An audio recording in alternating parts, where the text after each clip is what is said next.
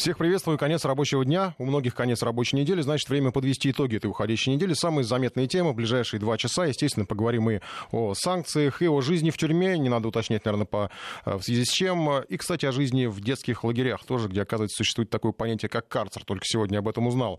Э, начнем мы, пожалуй, с Украины, потому что на этой неделе Киев дошел буквально до грани. Аресты и охота на граждан с российскими паспортами.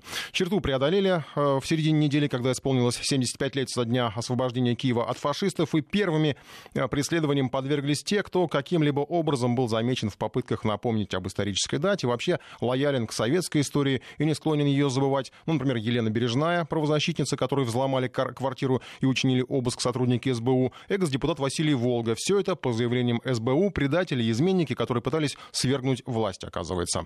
В принципе, жертвой украинских служб теперь может стать каждый, кто вспомнит что-то про Великую Отечественную войну или советское прошлое, ну или заговорит о России хотя бы в нейтральном ключе. А если это человек с российским паспортом, то ему гарантировано уголовное преследование. Завтра буквально вступает в силу норма, которая позволяет уголовное преследование россиян, незаконно пересекающих украинскую границу. Формально это может означать «хватай кого хочешь». Наш САПКОР Владимир Снельников на связи со студией. Владимир, добрый вечер. Добрый вечер. Давайте начнем вот с э, фигурантов вот этих вот, э, ну, я так назову их громких уголовных дел, потому что это такое глобальное разоблачение, да, сколько врагов Украины живет на Украине. Я имею в виду Бережную, Волгу. Там кто-то еще среди фигурантов есть? Да, там есть люди, но дело в том, что Волга и Бережная – это имена, которые страна знает более-менее, а все остальные – это просто обычные граждане, э, которые хотели просто принять участие в вроде бы совершенно обычном э, событии, увековечить память тех, кто освобождал Киев 75 лет назад. Они тоже попали под раздачу, э, причем служба безопасности Украины выдвинула абсолютно такие смешные, ну просто смехотворные объяснения, что якобы она расследует дело по государственной измене и э, попытке насильственного изменения конституционного строя. Кстати, в этом случае не мешало бы возбудить дело против Порошенко и Верховной Рады. Ну, людям там не до смеха. Обвинение смехотворное, да. а людям не до смеха, я так понимаю, там Нет, серьезно. дело в том, что обвинение... Да, это так. Но это как раз пример того, как э, обвинение смехотворное, но это трагикомедия, потому что обвинения смешные, а вот э, последствия могут быть очень серьезные. Причем служба безопасности Украины вела себя так, что просто просто ну, возникал вопрос, вот как можно быть до такой степени тупой. Вот они представили э, на своей официальной странице отчет об этих обысках. Рассказали о том, что они нашли какие-то страшные доказательства преступлений. Какие? Они продемонстрировали слиток золота, как они написали, изъятый у бережной, килограммовый. Естественно, чтобы ее скомпрометировать, а как, как и у нее оказывается огромные деньги, и с намеком на то, что это она получила за свою предательскую деятельность. Но на этом слитке золота огромнейшими буквами выпечатано, даже не написано, а выпечатано, выдавлено прессом серебро. А, ну, поскольку слиток желтый, то вероятнее всего это не может быть серебро, это не может быть золото, а вероятнее всего это сувенир, который продают в сувенирных лавках где, в сувенирных лавках где угодно. А, то есть э, они вот, и причем э, уровень, представьте себе, интеллекта сотрудников службы безопасности Украины, которые вывешивают слиток с надписью серебро и пишут, что это золотой слиток. А, Еще они сказали... Я так просто для, сейчас специально посмотрел, вот по нашим курсам 2,5 миллиона примерно стоит килограмм... А, это золото, то есть килограмм серебра стоит, я не знаю даже, сейчас я специально посмотрю э, чтобы ну, понимать. Потому что вроде бы, на самом деле, она, по-моему, говорила, что это некие, ну, как бы ее там богатство от прежних каких-то лет. 30 тысяч рублей стоит килограмм серебра. Ну вот, э, цифра, как вы видите, да, не очень впечатляющая, 30 тысяч. А, ну вот нужно было создать такую э, иллюзию людей, что якобы это страшные деньги, полученные за что-то там. А, еще другое доказательство. Написали страшную вещь. Магнитный носитель информации. Магнитный, подчеркиваю. А, и показали фото этого страшного магнитного носителя информации. Это действительно магнитофон. Старый, старый магнитофон. Когда-то он по его внешнему виду он был очень хорошим профессиональным, а, но ему как минимум 25 лет. И вот старый репортерский магнитофон, э, как минимум 25-летний, видно, что уже поюзанный, а, потому что очень сильно потертый чехол, там потертости видны на самом корпусе этого магнитофона. Видно, он валялся где-то годами или десятилетиями где-то на антресолях или на чердаке, и оказывается, вот этот вот 25-летний э, магнитофон, как минимум, это тоже страшное шпионское орудие, и все остальное такое же. А, то есть речь идет о том, что что они даже не заморачиваются тем, чтобы как-то обосновывать свои абсурдные обвинения. Просто вот мы хотим посадить и посадим. И плевать нам на то, что нет никакой логики, нет никаких доказательств, нет состава преступления, будете сидеть, потому что нам так хочется. То есть это действительно власть, которая в своей безнаказанности уже дошла до полного маразма. И, это судя уже... по всему, вот это вот такой произвол, он ожидает сейчас любого человека с российским Абсолютно, паспортом, который пересекает украинскую границу, да, там в связи с вот завтрашним нововведением. Абсолютно. Э, дело в том, что вот тот закон, который вступит, сегодня его подписал Порошенко, завтра он вступит в действие, а, когда его напечатают. Так вот, по этому закону можно, там написано в законе, что можно арестовать любого человека, у которого есть намерение покуситься на конституционный строй э, Украины, который въезжает в страну с враждебными намерениями. Простите, как вы это определите? Если, не, ответ, если не ответил героем слава. Ну, наверное, не ответил героем слава, значит, враг Украины, и тут же тебя возьмут и посадят. Это суть, это смысл нового закона, там это записано. Понятно. Ну, фактически такое предостережение в нашем эфире тем, кто вдруг завтра вздумает пересекать э, российско-украинскую границу. Спасибо. Владимир Синельников из Киева на связи с нами был. Сейчас э, еще о такой ну, международной тематике, санкционной, конечно, санкции США, выборы в США. Одно из таких ярких событий недели. Э, ну, по поводу, кстати, вот фигурантов, Бережной, Волги, вообще всех, кто, кого сейчас преследует, такая новая волна, новая волна охоты на ведьм началась на Украине.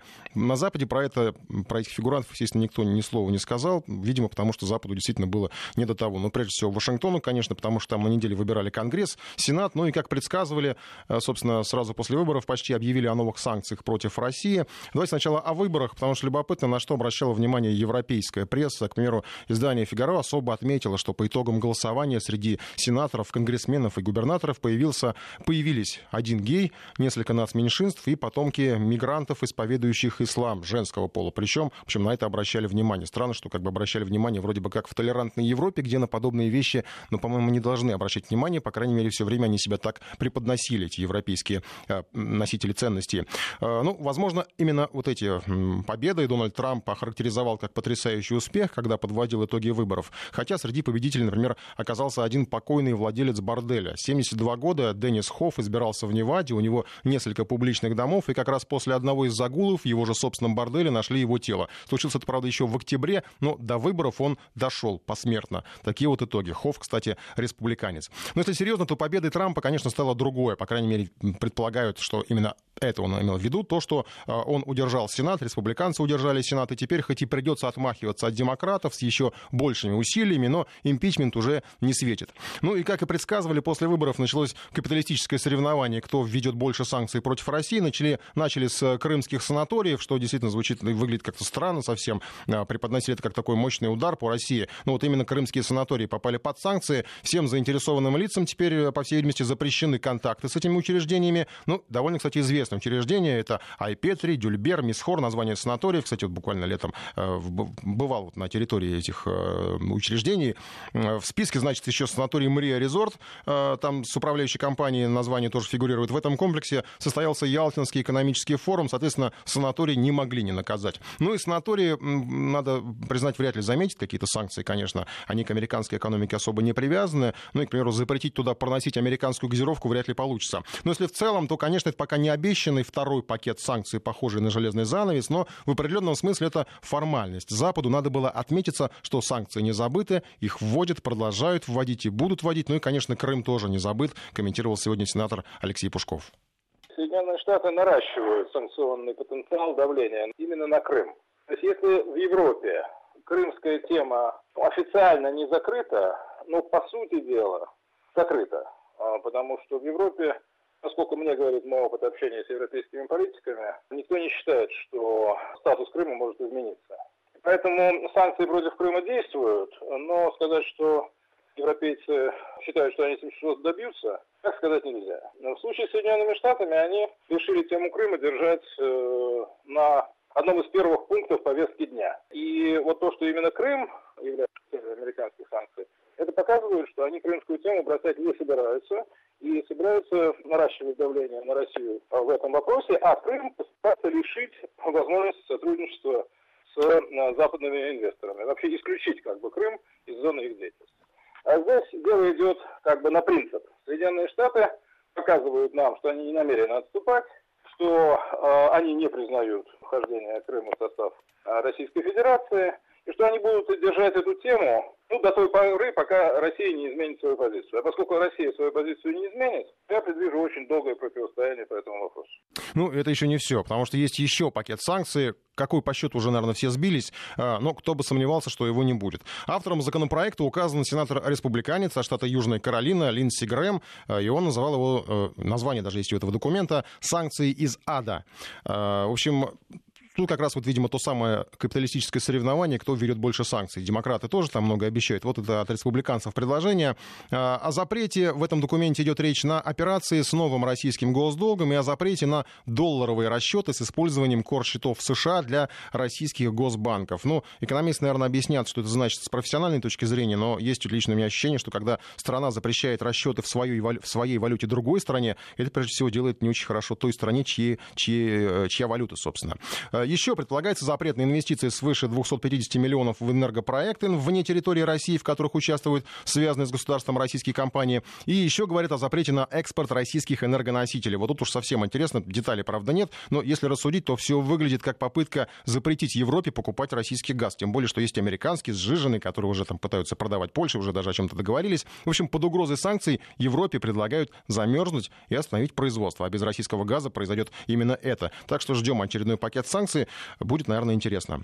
Э, что касается санкций, это, конечно, такая уже застарелая болезнь Запада. Как и еще одна застарелая болезнь, это шпиономания э, традиционная болезнь европейских властей. Австрия сама по себе вряд ли, конечно, могла подобно инициировать, то, что произошло сегодня, но уже известно, что ей помогли. Информацию там слили то ли из Германии, не исключено участие американских спецслужб, которые стоят за многими провокациями. Конкретных деталей о том, чем занимался подозреваемый, вот этот вот офицер, э, которого подозревают в шпионаже в пользу России, э, и которого сейчас уже можно сразу назвать осужденным, потому что все, что касается России, для Запада автоматически означает виновен. Так вот, чем он конкретно занимался, неизвестно, в чем виновен, не очень понятно. Не исключено, что виновен в шпионаже по американскому сценарию, потому что Вспомним, как там сразу нескольких госчиновников убрали с, пост, с постов, когда подняли шум, что они где-то пересекались на каких-то мероприятиях с российским послом Сергеем Кисляком. А, по этому признаку пора увольнять, наверное, всех, кто находится в радиусе километре, а, километра от а, кого-либо из российских граждан практически в любой стране. Что не так в этой истории? Вот помимо понимания, что итоги скандала предсказуемы, в принципе, расследование как таковое, ну, в нем нет необходимости, мы уже можем предположить, чем оно закончится.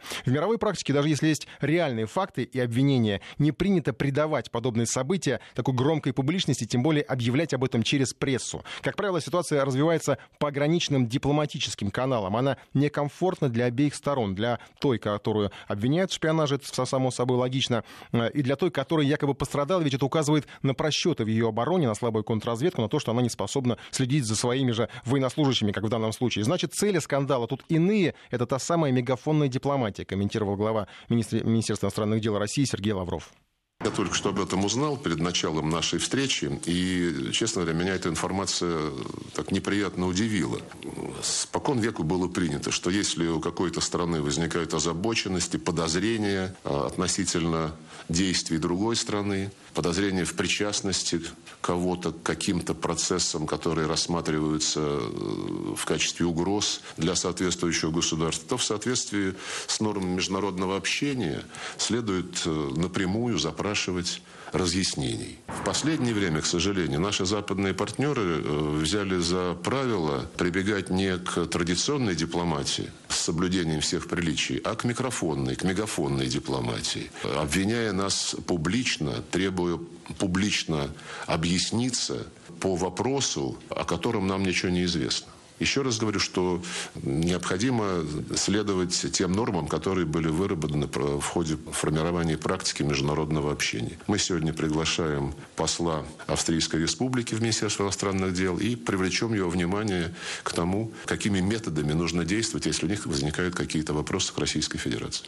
Ну, посол уже, как мы знаем из сообщения нашего э, корреспондента, уже побывал в МИДе, там около 20 минут длилась беседа, детали, видимо, какие-то детали, которые возможно будет раскрыть, наверное, будут раскрыты раскрыты, хотя понятно, что это тоже, опять же, не очень в традициях раскрывать подобные детали. Все-таки дипломатия, она э, вещь такая не всегда откровенно публичная. И нельзя, помимо прочего, не учитывать, что историю с австрийским шпионом выдали как раз в преддверии памятных мероприятий, посвященных окончанию Первой мировой войны, где планируется участие российского руководства. Точно так же, как практически все, ну, по крайней мере, многие антироссийские истории подгоняли под какие-либо крупные международные встречи, мероприятия, переговоры, и Скрипалей, и допинговый скандал, ну, и упомянутые неоднократно Петров с Башировым, все остальное. Соответственно, цели тут, наверное, все все-таки совсем другие. Проблема, наверное, не в шпионаже.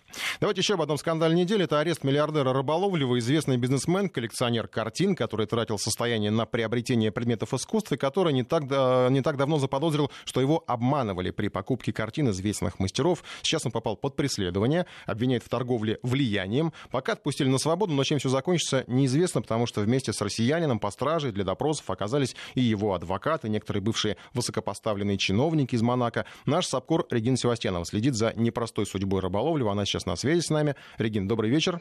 Здравствуйте. Там известно, где он сейчас вообще находится? Он в Монако по-прежнему наш? Да, действительно, он э, находится в Монако под э, подпиской о невыезде, и, как его адвокаты пояснили, э, он сразу после того, как ему дали возможность покинуть полицейский участок, отправился домой, потому что, конечно, он в полиции провел более суток, теперь он только на территории княжества может находиться до завершения следствия. Сколько это следствие продлится, естественно, вопрос открытый, тем более, что, судя по всему, дело нелегкое, и длится оно уже достаточно долго. А, если быть э, конкретней, то с 2015 года все эти разбирательства начались. Правда, начались они как раз по инициативе самого российского бизнесмена. А, я напомню, 51-летний Дмитрий Рыболовлев э, подозревал, заподозрил, что его многолетний партнер, 10 э, лет вместе они работали, швейцарский арт-дилер Ив Бувье обманывает его, продавая его картины. А, в общей сложности Бувье продал от лица Рыболовлева 38 картин, в общей сложности примерно на 2 миллиарда евро. И как трасты конкретно конкретно Рыболовлева подозревают, э, миллиард где-то он положил себе в карман. То есть договариваясь э, с э, партнерами, с покупателями, с какими-то компаниями о продаже картины, он получал скидки, о чем, собственно, владельцу этих картин не сообщал. Разбирательства длились приличное количество времени, около двух лет. Шли они через Нью-Йоркский суд по нахождению аукциона, через который вся продажа шла. И в итоге в конце 2017 года это дело было закрыта. А, на аукционе была продана картина из коллекции Рыболовлева, принадлежащая кисти да Винчи, за рекордные 450 миллионов евро. А, и тогда суд решил, что совершенно невозможно здесь что-либо установить, потому что цены на картины так быстро меняются, что теперь э, за 10 лет невозможно установить реальную цену произведения искусства. А, но, э, к сожалению, для Рыболовлева в ходе того разбирательства действительно одна из адвокатов, э, бизнесмена российского Татьяна Бершида, предоставила полиции Монако Монако свой мобильный телефон, на который записала некие свидетельские показания. А, сняв эти показания, полиция заодно изучила и все остальное, что в телефоне а, содержалось. А оказалось, что там находились сотни смс, направленные лично хранителю печатей, по-русски министру юстиции княжества и главе полиции на тот момент. Это выплыло в интернет, средства массовой информации. В итоге господин Нарына, который, собственно, и был тем самым министром юстиции, подал в отставку. И теперь вот сам уже российский бизнесмен попал под преследование. А, как выяснилось, не вчера, выяснилось, что это тоже уже рассматривалось в суде. Российская сторона, сторона российского бизнесмена считает, что эти СМС не могут быть использованы как обвинительная часть, потому что это относится к личной жизни Татьяны Першиды. Но э, первый суд проиграли э, защитники Рыболовлева, и в итоге теперь э, дошло вот до таких э, крайних, можно сказать, мер. Э, кстати, любопытный момент, помимо э, Першиды и Рыболовлева, также Э, были арестованы жена и сын бывшего министра юстиции Монако, но каким образом они причастны к этому делу, совершенно непонятно. А что может грозить э, э, Дмитрию Рыболовлеву, который входит в двадцатку самых богатых э, россиян по версии Forbes, занимает 18 место там, э, поскольку его состояние оценивается примерно в 7 миллиардов евро. Пока что прокурор Монако не раскрыла. Она отметила, что еще много допросов э, следствию предстоит провести, установить много фактов, и только после этого будет, собственно, выбираться, что, что какая мера пресечения будет потребована обвинением. Николай. Да, спасибо. Регина Севастьянова, вот о приключениях э, миллиардера российского в Монако. Э, в общем, э, действительно странная история. Изначально предполагали, что там это может быть как-то связано с его футбольными делами, поскольку он владеет футбольным клубом Монако. Он еще в 2011 году купил контрольный пакет акций. Кстати, в день вот его задержания, его допроса Монако как раз был матч у клуба, и Монако проиграл. Что, наверное, я не знаю уж, связано ли это с, вот, с этим фактом. Ну, там, естественно, говорят, что там другие чисто, чисто спортивные были моменты моменты. Но чуть позже только стало понятно, более-менее понятно, что это как-то связано с историей с приобретением картинами. И говорят, что, в общем, там переплата за картины, которые покупал Рыболовлев вот этому самому арт-дилеру Бувье составила почти миллиард долларов. И что странно, по крайней мере, газета «Лемонт» утверждала еще в прошлом году, что Рыболовлев якобы, ну, то есть эта предыстория была такая, что Рыболовлев воспользовался связями в, там, во властных структурах, чтобы повлиять на следствие по иску к этому самому Бувье. Вот странно все это выглядит в том смысле, что, получается, вот это вот дело, которое завели на Рыболовлева, это не является неким давлением, да, или там, как это, торговлей влиянием, да, в адрес самого Рыболовлева. Очень крайне запутанная история, будем следить за ней. Но, тем не менее, становится так понятно, что времена, когда российский... Да, мы продолжим сразу после небольшого перерыва и новостей. Продолжаем программу, но перед новостями вынужден был экстренно прерваться на словах про э, миллиардера Рыболовлева. Просто хотелось как бы резюмировать, что времена, когда наши миллиардеры чувствовали себя достаточно спокойно на Западе, они, похоже, проходят, и они больше не совсем гости, которые ждут, чтобы они потратили там свои деньги. Теперь они в, некотором, в некоторых ситуациях выглядят как такая цель. Причем чем богаче, тем лучше цель. Потому что если ты не гость, а цель, то деньги в ряде ситуаций, видимо, можно просто отобрать. Сейчас э, ненадолго к нашим историям, российским исключительно, потому что касаются многих. Э, в первую очередь начнем с челноков и любителей э, китайского ширпотреба, китайских гаджетов. Их предупредили о новом пороге таможенных пошлин. С января придется платить сбор за заграничные покупки, которые превышают 500 евро. Но введение касается тех, кто путешествует на машине или поездом. Многие так ездят за покупками. Ну или, к примеру, тех, кто покупает в онлайн в тех же китайских магазинах. магазинах. По словам экспертов, снижение беспошлиного лимита может съесть выгоду от зарубежного шопинга. Насколько таможня облегчит багаж? Разбирался Павел Анисимов. С нового года бесплатно на машине или поезде можно будет провести купленных вещей максимум на 500 евро. Пока это полторы тысячи евро на каждого человека. Беспошлиный лимит по весу снизили вдвое – 25 килограммов, а не 50, как сейчас. Для самолетов правила не меняются. Это также 10 тысяч евро, а тюк с вещами не должен весить больше 50 килограммов. Иными словами, несколько итальянских костюмов или 2-3 норковых шубы прилетят из-за границы без проблем. Если вести все это поездом или в багажнике машины, придется доплатить треть к стоимости товара. Например, купленные вещи стоят полторы тысячи евро. По новым правилам их стоимость втрое больше беспошлиного лимита. Из общей стоимости таможенники вычтут положенные 500 евро, а остаток умножат на 30%. Получается, на таможне придется доплатить 300 евро. Беспошлины 500 евро полагаются каждому, кто пересекает границу по земле. Если в машине едут трое, они могут спокойно провести товара на полторы тысячи евро. Но таможенники наверняка захотят перепроверить эти вещи для себя или для перепродажи их в России, так как с коммерческой партии берут по полной. По правилам, таможня облагает пошлиной только тех, кто перевозит через границу однотипный товар. Например, несколько пар разной обуви – это для личного использования. А если везут совершенно одинаковые, то это уже коммерция. То же самое с электроникой и ювелиркой, говорит юрист Роман Терехин. К примеру, гражданин везет через границу два одинаковых гаджета себе и жене. Это могут признать коммерческой партией и взять пошлину с их полной стоимости. Человек может ввозить, допустим, двое наручных часов, ну просто потому, что ему нравится носить разные часы. Существует огромное количество ситуаций, когда человек для личного пользования ввозит несколько однородных товаров. Ну, например, запас чего-то, что ему очень нравится, но в России купить он этого не может. Часто таможники и туристы не сходятся во мнении, что три шубы или несколько пар обуви нужны в поездке. Опытные шопоголики советуют срезать ценники, надевать самое дорогое на себя, декларировать бижутерию перед выездом за бриллиантами. В этом случае можно доказать, что все вещи в чемодане для личного использования. Что касается интернет-покупок, то пока без дополнительных сборов можно заказать за границей товаров не дороже, чем на 1000 евро в месяц. Но через два месяца лимит снизят вдвое, до тех же 500 евро, рассказывает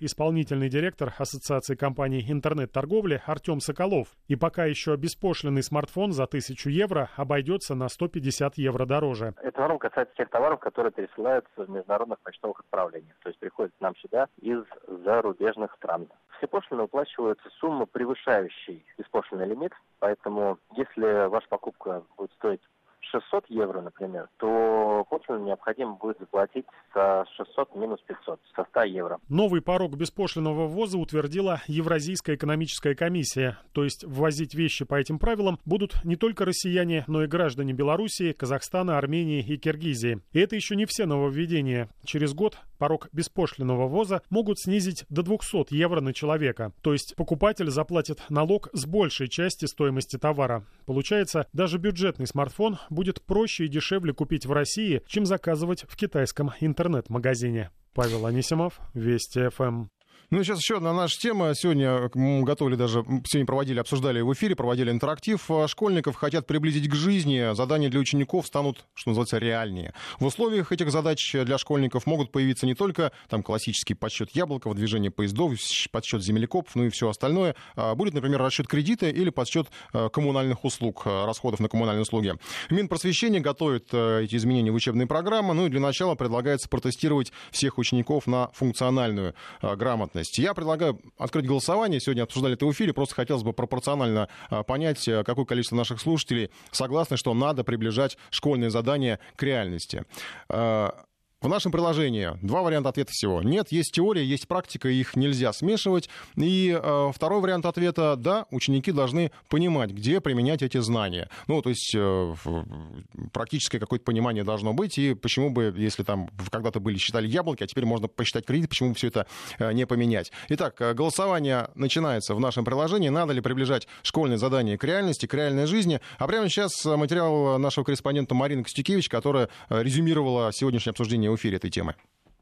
Из пункта А в пункт Б. Или птица свела гнездо для троих птенцов, но туда попали другие пернатые. Или в одном хозяйстве собрали 10 тонн яблок, а в другом настолько же больше. Это классические условия задачек для первоклашек, знакомы всем с детства. Они наглядны и понятны. На языке профессионалов текстовые практикоориентированные задания были всегда визитной карточкой нашей системы образования. Но жизнь меняется и ставит свои условия, которые должен принимать современный школьник, говорит директор Центра экономики непрерывного образования Института Института прикладных экономических исследований РАНХИКС Татьяна Кличко. Образовательный процесс очень часто сильно отстает от тех задач, которые ставит окружающий мир, в частности, экономическое развитие страны. Мировой опыт показывает, что детей надо тестировать примерно со второго класса для того, чтобы к окончанию обучения уже накопилась его проверочная история. Действительно, дети во многом оторваны от реалий, признает ведущий научный сотрудник Психологического института Российской академии наук, доктор психологических наук Наталья Шумакова.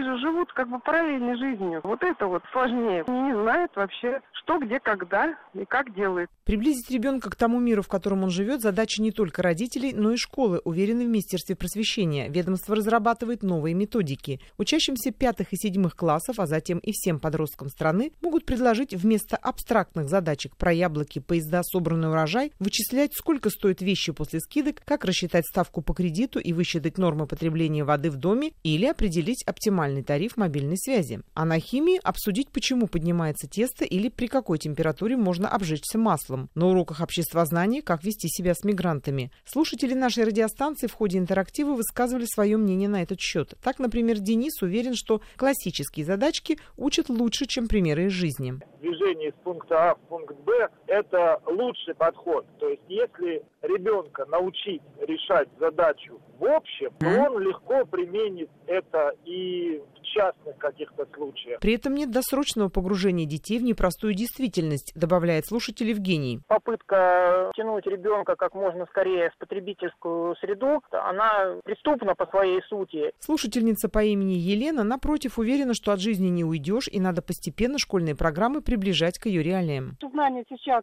по школе, они отдельно, а свои знания применять часто не можем. И очень хорошо, что такая связка будет. А все это будет в разумных пределах. Примеры из окружающего нас мира давно уже включены в школьные программы, говорит директор 45-й столичной гимназии Михаил Шнейдер. Задачи на яблоке, например, для первоклассника ничего всего плохого не несут. Кстати, Илон Маск, модный нынче, недавно где-то написал, что учился по советским учебникам математики и физики. Конечно, материал должен обновляться. Учебники изменились, конечно, с тех пор. Выбор сейчас широчайший. полно всяких примеров из жизни в той же базовой математике. Кстати, на этом строилась арифметика до военных лет. Потом от этого ушли. Сейчас самое время вернуться, считает директор Центра педагогического мастерства Иван Ященко. Предлагалось рассчитать стоимость, которую крестьянин уплатил за товар. В десятые годы произошел очень сильный перекос в теорию, формализацию математики. Стали очень оторванными от жизни. Но все мы помним в школе задачи, как кто-то плыл на плоту, уронил шапку. Уже давно и лучшие учителя, и массовая школа обращают внимание на практику. Та самая задача про расчет стоимости кредита не просто есть в школьной программе, а входит в единый государственный экзамен. Но чтобы понять, готовы ли дети жизненные уроки решать на школьных занятиях, их могут сначала протестировать на функциональную грамотность, то есть определить, каков уровень их социальных умений. Вот это уже лишнее, уверена Наталья Шумакова. Сейчас наши дети пишут ВПР, ЕГЭ, ОГЭ. Контроля очень много. Я думаю, что прежде чем тестировать, надо детям что-то давать. Детей затестировали. Вот это мое мнение. Ничего, кроме добавления уровня стресса, это часто не приводит. В исследовательских целях, да, конечно, можно провести. В Москве уже давно экспериментально проводят тестирование на функциональную грамотность. Это заказывают экспертам. Но это не экзамен, а добровольный опрос. Он проходит вне уроков и не включается в учебный план. Цель тестов – не контроль за детьми, а выявление пробелов в работе педагогов. Марина Костюкевич, Вести ФМ.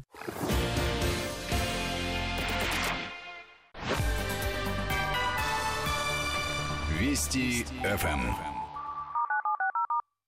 Ну вот э, такое резюме было от нашего корреспондента Марины Костюкевич по поводу э, рассуждений о приближении э, задач школьных к реальности. Я напомню, что мы голосуем в нашем приложении, надо ли приближать школьные задания к этой самой реальности, к жизни. Ну, что там, не яблоки считать, да, там, а, э, не знаю, там, считать деньги, зарплату.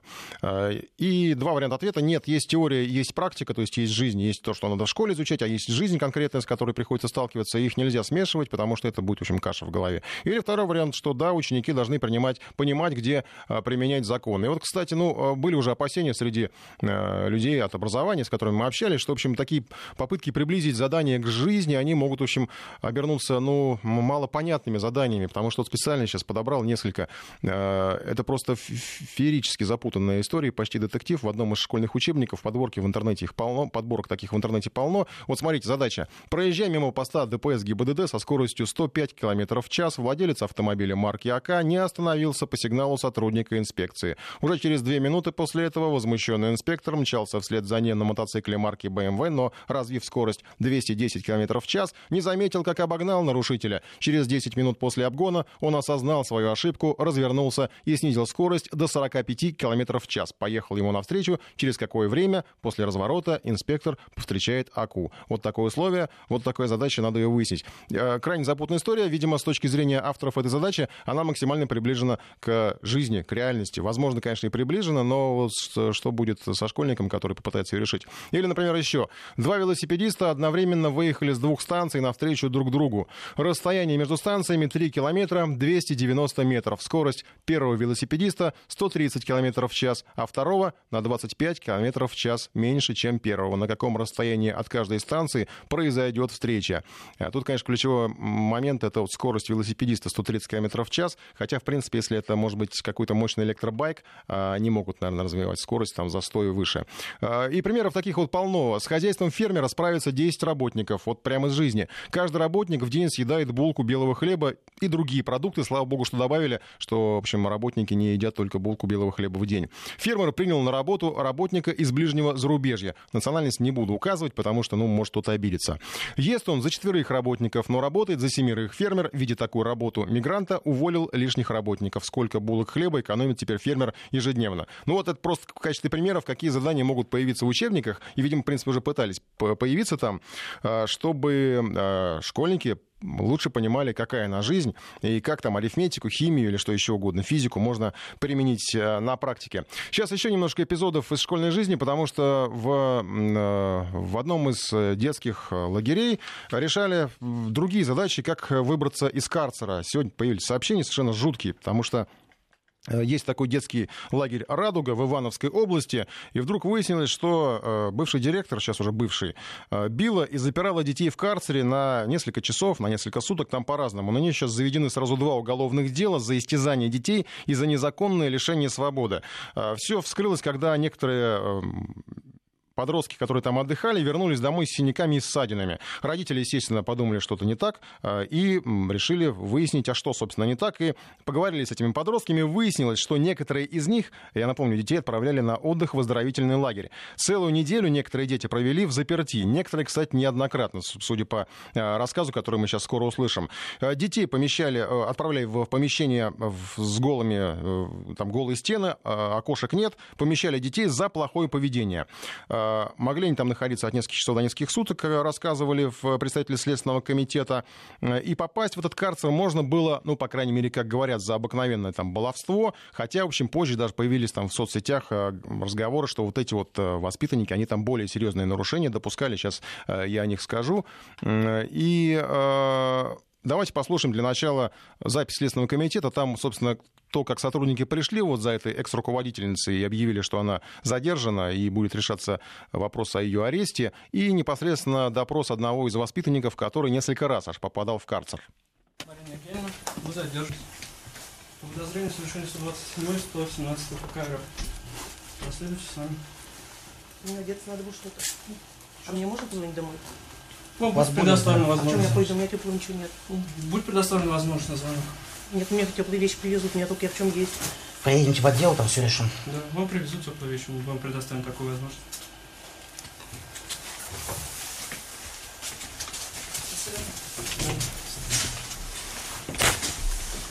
Как тебе стало известно, что появилось такое помещение?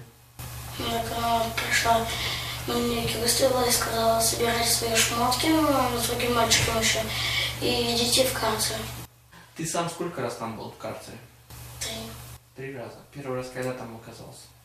К, ближе ко второй смене, а это потом еще на второй и на третий. Как долго ты там находился? Не знаю, семь дней. Ты выходил вообще за В туалет, ну и поесть и все. Ну, такая история прямо с первых рук. Это запись, которую сделали сотрудники Следственного комитета при э, допросе одного из э, клиентов этого лагеря, который неоднократно попадал в лагерь. Конечно, тут э, появились потом в соцсетях объяснения, видимо, от тех, кто защищает руководство, что, мол, эти подростки, эти дети, они там убивали лягушек, они воровали там деньги и какое-то имущество у своих сверстников. В общем, вели себя там непотребно. И да, в общем, есть такие лагеря, к сожалению, где там даже дедовщина бывает. А, но в данном случае вряд ли карцер это какая-то мера, которая решает эту проблему. По-моему, тут в таких случаях все равно претензии-то возникнут к администрации этого лагеря. А, тут же вспоминается незабвенный Костя Инночкин, которого отправляли домой, а, потому что он там нарушил э, правила поведения в лагере, да, выпил всю кровь товарища Дынина. Вот, собственно, почему а, вот эта вот женщина, которую там задерживали, э, ее там коллеги, не отправляли домой этих детей, если они себя плохо ведут, если они там какие-нибудь неуправляемые, а отправляли их в карцер. Э, непонятная история. Э, возможно, возможно, просто в этих детях пытались воспитать, не знаю, при привычку к тюремной жизни, о которой мы еще поговорим в следующем часе. Э, привычку, может быть, есть крабов, сидя в тюрьме, я не знаю, там, или там красную икру, намекаю на кущевскую историю. Думаю, что этой историю, историю заинтересуются правозащитники, и уже мы связались сегодня с уполномоченным по правам ребенка в Ивановской области Татьяной Океанской. Она сообщила о грядущих проверках летних лагерей? Нам об этой ситуации, к сожалению, стало известно только по э, информации Следственного комитета, потому что ни к уполномоченному правам ребенка и, как я понимаю, другие ведомства эти сигналы не поступали. В течение лета, конечно, проводятся проверки, проводятся проверки межведомственной комиссии, в частности, мы в том числе, я имею в виду наш аппарат, участвует в проверках. Мы проверяем не только все, что связано с безопасностью, с санитарно-гигиеническими условиями, бытовыми условиями. Ну и, естественно, проводим анонимное анкетирование и разговариваем с детьми. Вот, к сожалению, получилось так, что мы выезжали на проверку в этот лагерь, по всей видимости, в другую смену. И эти факты ни в наших анонимных анкетах, ни в устных разговорах они не звучали. Поэтому выявить вовремя то, что произошло, не было никакой возможности. Меня немножечко еще возмущают, конечно, э,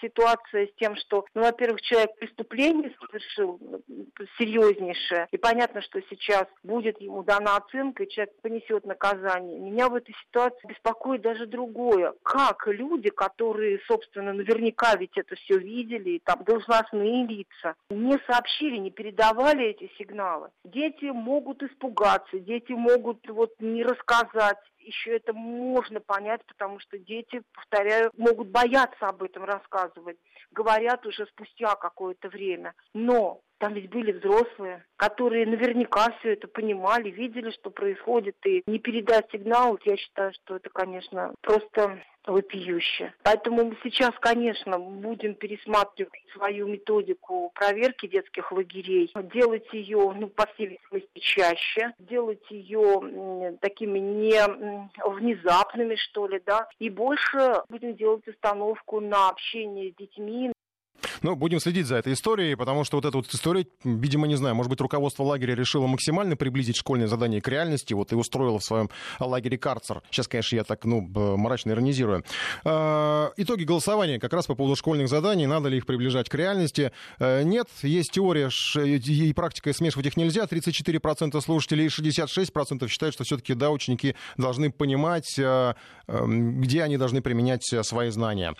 Перед новостями еще одна тема. В Китае появился телеведущий с искусственным интеллектом. А, и это вовсе не киборг, как кто-то мог подумать, там, и не робот, а так называемый бот в виде обычного человека. И с первого взгляда от обычного человека его просто не отличить. Разговаривает на китайском, на английском. Разработчики говорят, что их ноу-хау поможет сэкономить э, деньги и время, потому что зарплату такой киберведущий требовать не будет. О новом работнике средств массовой информации узнал Андрей Хохлов.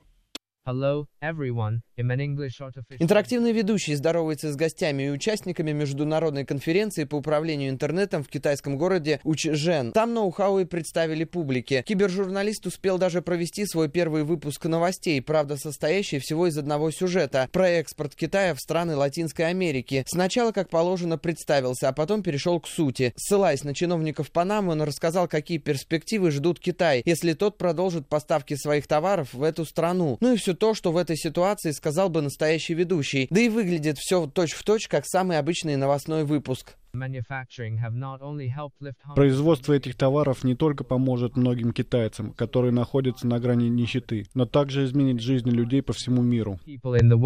Если не знать, то и не заподозришь, что ведущий не человек, а просто голограмма мужчины. Причем она в точности имитирует человеческие мимику и жесты. Голос смоделировали на основе реальных журналистов канала Синьхуа, а свое лицо киберведущий получил от популярного китайского журналиста Цухао. По словам разработчиков, бот может работать и в прямом эфире эфире. С каждым выпуском программа улучшает свои профессиональные навыки. В разработке использовали нейросеть, которая способна накладывать посторонние лица на уже готовые видео. Пользователи интернета, как она работает, смогли оценить, посмотрев один фейковый ролик для взрослых. Пользователь под ником Deepfake при помощи этой же технологии приделал лицо голливудской звезды Галь Гадот к телу порноактрисы. Зрители не столько удивило содержание ролика, сколько как четко программа моделировала мимику мнимой знаменитости. Так и тут движение губ киберведущего будут будут сами меняться в зависимости от информации, которая ему поступает. Голос также синтезируется автоматически. Авторы идеи отмечают, взять такого журналиста на работу экономически выгодно. Ведь он не требует зарплату, может работать 24 часа в сутки без перерыва на обед и выходных. Искусственный интеллект не позволит ему допустить ошибку или оговориться, поэтому выпуск можно записать с первого дубля.